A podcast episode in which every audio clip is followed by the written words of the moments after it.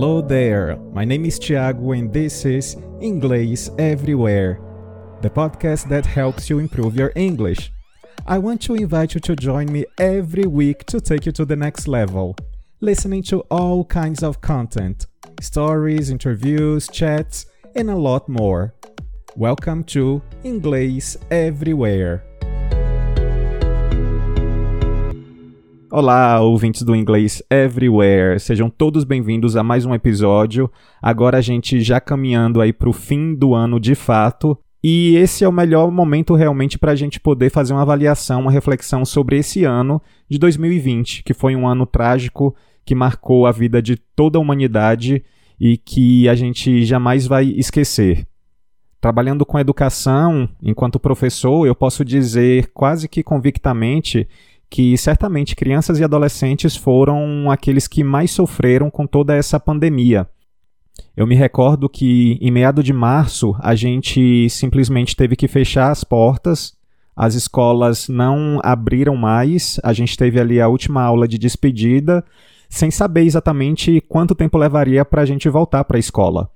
A princípio a gente imaginava que seriam duas semanas, um mês, foi se prolongando até que todo o ano letivo foi comprometido e num espaço muito curto de tempo a gente teve que fazer adaptações inimagináveis. Teve que aprender muito rapidamente como funciona esse processo de ensino online e dar conta de toda essa tecnologia que a gente tem disponível e fazer uso dela da melhor forma possível no ambiente remoto. No meu caso, eu não chego a trabalhar exatamente com alunos tão pequenos, mas eu pego ali a faixa etária a partir de 12, 13 anos até adultos. E eu pude perceber que, num espaço muito curto de tempo, os alunos começaram a sofrer muito com esse enclausuramento, com confinamento uh, devido à pandemia. Enquanto professor, eu tentei a todo momento estar ali junto para poder é, trazer um pouco de alegria, de felicidade durante aqueles nossos encontros, já que foi muito difícil para eles terem que ficar ali horas e horas a fio em frente ao computador, num processo em que a gente ainda estava aprendendo e muitos professores acabaram perdendo um pouco a mão e passando atividade demais. E eles acabaram ficando muito estressados por conta dessa carga muito grande de atividades. Enfim, eu acho que aos poucos a gente foi aprendendo Uh, agora, no fim do ano, avaliando em retrospecto, a gente pode perceber que foi um ano realmente de muito aprendizado e uma comprovação de que realmente o contato humano é algo essencial para as pessoas, mas sobretudo para as crianças e para adolescentes. Eles sentiram muito por conta desse distanciamento social, terem que ficar em casa confinados o tempo todo. E muitos deles acabaram desenvolvendo depressão e outros problemas aí psicológicos. Então, é, esse episódio de hoje vai ser uma série de depoimentos de alguns alunos meus, de duas turmas em específico, que eu pedi para que eles gravassem um depoimento falando como é que foi esse ano, como é que eles se sentiram, como é que foi essa experiência, e assim pudessem fazer também uma reflexão mais profunda de como foi é, esse ano de 2020. Então agora eu vou passar para vocês uma sequência de áudios que eles me enviaram. Primeiro, vocês vão ouvir as minhas turmas do nono ano, que estavam comigo já há três anos, três anos consecutivos, e que foi pra gente um momento de, de muita saudade, já que próximo ano eles não vão ser mais meus alunos, e que infelizmente a gente teve que fazer esse, essa despedida é, online. A gente não pôde se abraçar, não pôde se beijar por conta da pandemia. Na sequência, vocês vão ouvir alguns depoimentos de uma turma minha da Glasgow, do curso de inglês é, da minha turma do Upper Intermediate. Eles já são um pouquinho mais velhos, mas ainda adolescentes, na faixa entre 18 e 19 anos, ok? Então vamos lá, vamos escutar o depoimento dos meus queridos alunos. Hi, uh, I'm Arthur. I'm 14 years old and I am student in the English classes of teacher Thiago. How did you feel during the year? Uh, how did I feel? Okay, I feel like I don't want to be bothered. I feel like we may be the problem. I feel like it ain't no tomorrow, you know? Uh, the world the world is ending, and I'm done pretending. Uh, these are Kendrick Lamar words, uh, my favorite rapper, and he describes everything I have ever felt and still feel in this quarantine, in this particular time in history in 2020. What did you miss the most? Okay, uh, I think it's no, I'm sure physical contact, of course. I miss hugging my friends, playing tricks with them, telling jokes, high fives. I really miss those things, and I only discovered that uh, when now I'm losing. I remember that uh, me, my boys, and the boys used to hide cases from each other. Uh, I remember once that they forget it in my case, and I passed all the weekend without my materials, pencils. it was funny. Another unforgettable day was when me and the boys made uh, pairs and we started a paperball war. It was awesome. I miss my homies. Did you enjoy your online classes? Be honest, uh, not in general. In the online class, first uh, I thought that I could focus more to learn, but uh, it's completely the opposite.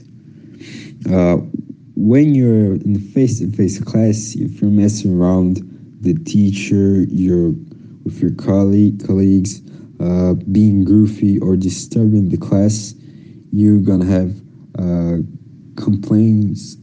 Uh, the teacher gonna complain to you, uh, and your parents gonna receive those complaints too about your behavior. Uh, but in the online class, you just go out, like you start to use your cell phone and get distracted. Just that, and you don't focus in your classes anymore, and you kind of lose all your year. Yeah, it's kind of that. What did you learn from that experience? Uh, so, uh, what I learned, we learned a lot of things in this quarantine this year, but the most important is that we are discovering ourselves every day, every year, and trying to find the better and the best of our personality. But is that's that's more important now. Like we like kind of the end of the year. Probably someday we're gonna have apocalypse. I don't know, but uh, I learned that I have to value more everything good that the life gives me. You know. Uh, and now I appreciate have learned that that's really important to me. Hi, my name is Eric Ken. I'm 15. And just like everyone else, everyone else that's smart, I've been locked down inside my house for almost the whole year because of, as someone said here in Brazil, a gripezinha, something like just a little flu. The world has stopped for a long time and is beginning to turn again just now, although it's still unsure when everything will come to be the same again. But, well, I'm here invited by the wonderful host Thiago to talk about what it was like this crazy period of our lives. But in my case, at school, the infamous online classes. In the beginning of the online classes, I wasn't understanding very much, and in the end, it was just like the beginning. of course, I'm only joking, but with a little bit of truthfulness. The students and the teachers took a while to understand what was going on exactly, and actually we are still trying to figure it out. But well, at first nobody was taking really seriously these classes, but with time we began to realize that it was for real. And the teachers were sending activities more than ever, and we were getting more and more crazy doing those activities. And I know some people that didn't do almost any activity. And even with the year ending, some of the teachers are still a pain in the ass. But even being occupied by the homeworks, the tons of homeworks, I still had time to have some fun with my friends by online calls. And I'm not gonna lie, sometimes during the classes. But through it all, it was a very hard year in all aspects. But as the band Queen said it, the show must go on, and we all have to learn a new way of living with this whole situation. And I have learned the power of touch. The one thing I miss the most in this year, the touch. Hi, my name is Maria Clara, and how I felt during this year. I felt so displaced, you know, I can't even put into words. Like everything happened so fast. One day I was just hanging out with my friends with nothing to worry about. And in the other day, I can't even go to the supermarket without thousands, millions of concerns so I don't get sick, you know? Like I was just so confused. I still kind of confused, but yeah. And one thing that I miss every single day is to be with who I love, with my friends, with my family, because I don't know you, but I'm a person who really like to hug, really like physical contact. And this is exactly what I can do in this pandemic. And one thing that I really miss too is my school. I never thought I would say that, but I miss my school. Because like uh, classes can be kind of boring, but you know, it can be kind of fun too. And I would say one thing these online classes is just not for me. I don't know. I'm really not enjoying. I I can uh, learn as good as when I have face to face classes, but more that I can to, uh, learn so good uh, is I just it's not for me because I already said it and I'm gonna repeat. I'm someone who really enjoy to be physically with people, and yeah.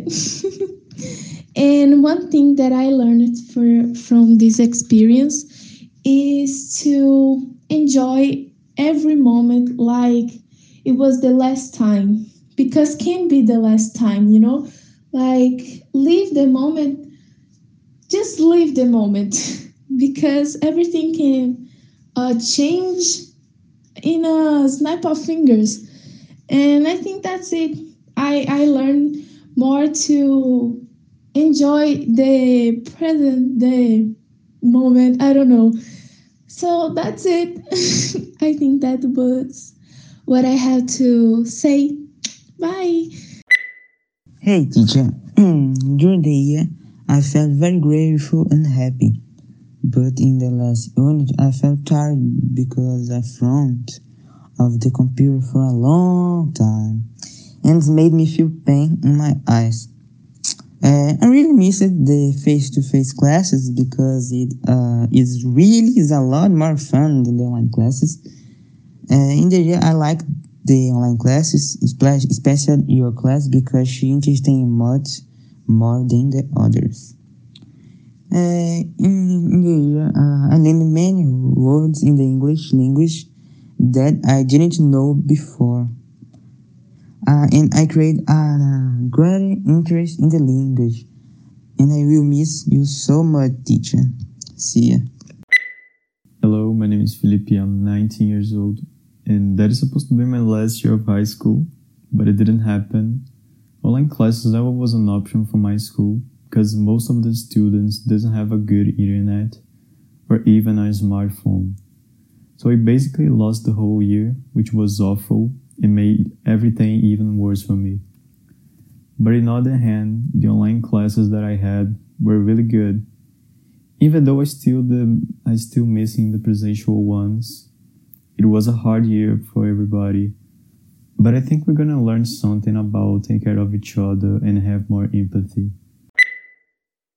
My name is Julia. I'm 16 years old, and this year I was a junior at high school.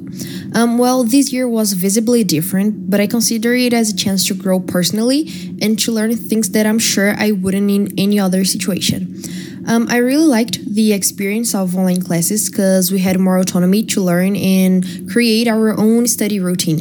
And this can this can also happen in the face-to-face classes, but in the online one, it's uh, even a bigger challenge to separate your study space and your leisure space.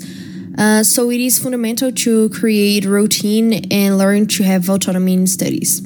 Um, some other things I liked is the fact that I could wake up like 20 minutes before class, which is wonderful.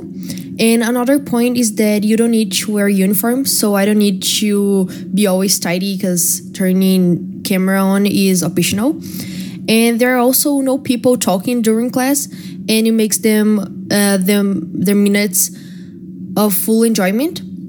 Um, of course, some points were not so positive, as for example, the contact with my friends and with the teachers themselves. Although I think the relationship with the teachers has, has gotten so much better during this period.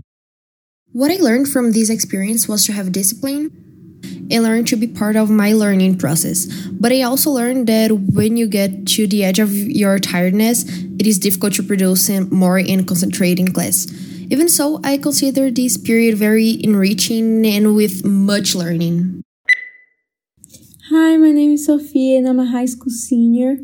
Um, for me, this year was a little bit weird.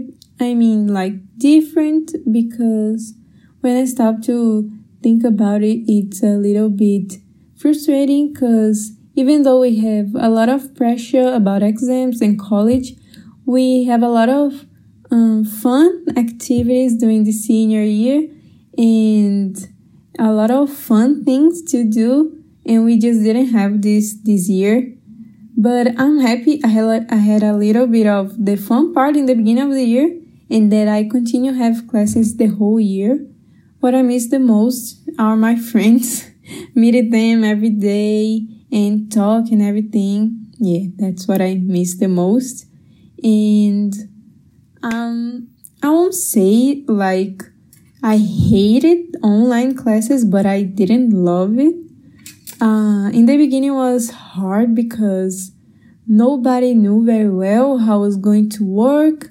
The teachers were sending a lot of homework, so the stud- students were very overwhelmed with it. But then everything was fixed, and it was nice. It wasn't like the worst, it wasn't the best. It was nice. I could learn. I still had classes, so for me it was good.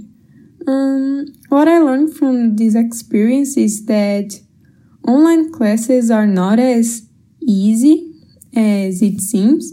You gotta be very responsible and have a routine and discipline with it so the things don't get accumulated. And the other thing is, um, sometimes the online classes are not for everyone. Like not everyone get used to it. I know some colleagues that they couldn't like follow the classes or they couldn't pay attention or they had anxiety and everything. So it's not everyone that can really follow it. And the other thing is it's a good thing I could I had more free time because I didn't have to get ready, wake up super early. So I had more time to do things that I used to do, but I stopped because of school.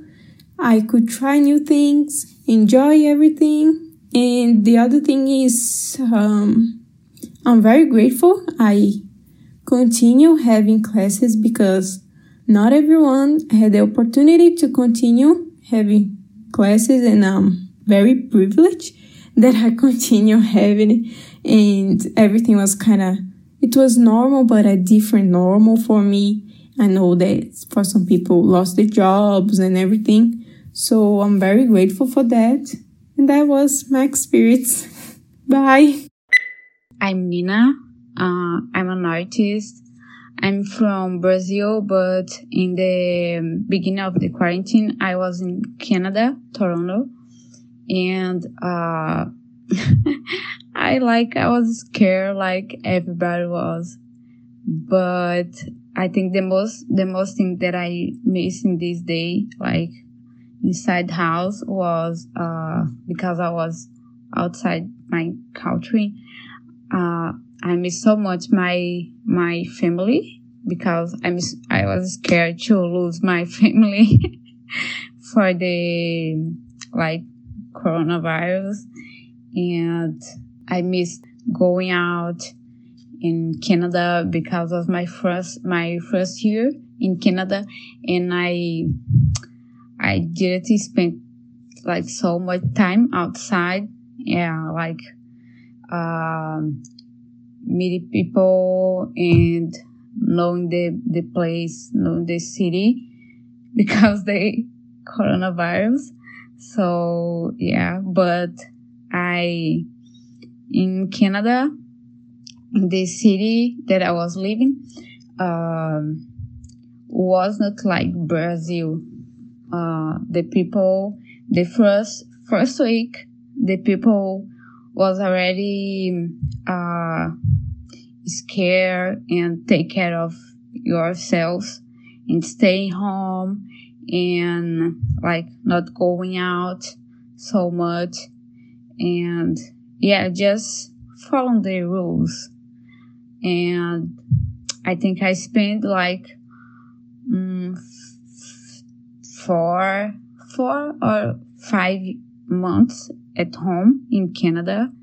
But when it start, when the the summer uh, arrived we had to enjoy uh, like a different way in Canada this summer because we was not able to meet more people but you you had a chance to meet like four people or less.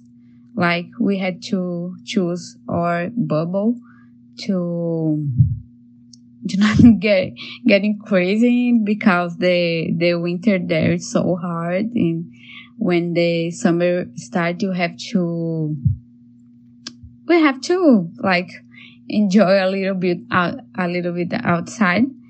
Uh, so when but uh, my husband and I we had to back to Brazil for a while. And I'm here now in Brazil in Salvador. And when the pandemic was like getting better in Canada, we had to, to come to Brazil. And he was like getting worse and worse. And the different, the, the, the way that the, the culture was like, um, like with the pandemic, uh, was so different. Like in Canada, not everybody, but almost was following the rules and like keeping the distance. distance. But in, in Brazil, it's like so different. The, when you arrive, like, was like a shock for us because the streets, a lot of people and in the shoppings, like the shopping mall, like a lot of people like just walking around and uh, I I I'm I'm like I'm I feel good to be in Brazil because my now I know that I'm close to my family and this was the the the thing that more I I I missed more was my family and my friends. Now I know that I'm here but uh, the way that the government is like uh, seeing the coronavirus so different in Canada is like so much better. But yeah, you, I'm here now. I have to follow the rules here as well. Thanks for listening. You can send me suggestions on Twitter, Instagram, or by voice message. Also, follow us on your favorite streaming platform to check out for the next episode. On ingleseverywherepodcast.wordpress.com, you can have some further information about our show episodes, including transcripts. See ya!